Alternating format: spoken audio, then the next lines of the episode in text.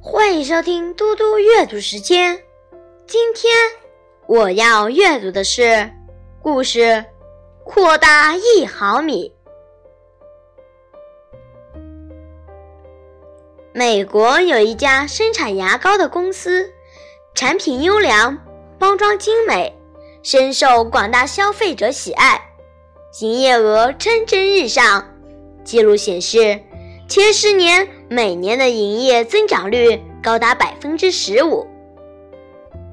接下来的几年中，销售业绩逐渐趋于停滞，后来每月几乎维持同样的数字。董事会对此表现感到不满，便召开全国经理级高级会议，以商讨对策。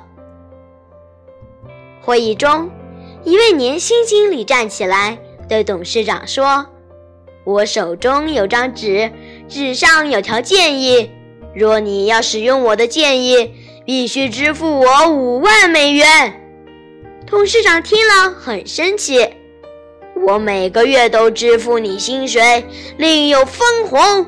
现在你却要用一张小纸片换取五万美元，这样是否过分了些？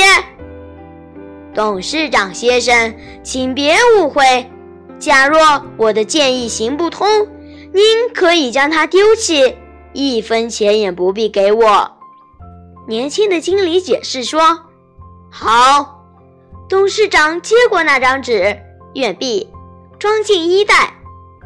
第二天，他签了一张五万美元的支票给那位年轻经理。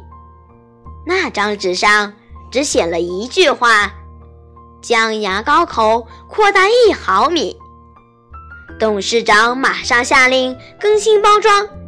这个决定使公司的营业额立刻增加了百分之三十二。如果这算是一个点子的话，它是世界上最缺德的点子；如果它给公司带来了利润，这是世界上最缺德的利润。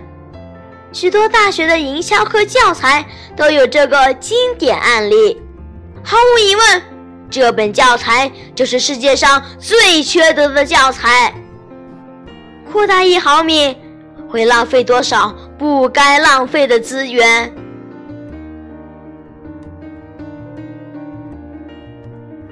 谢谢大家，我们下次再见。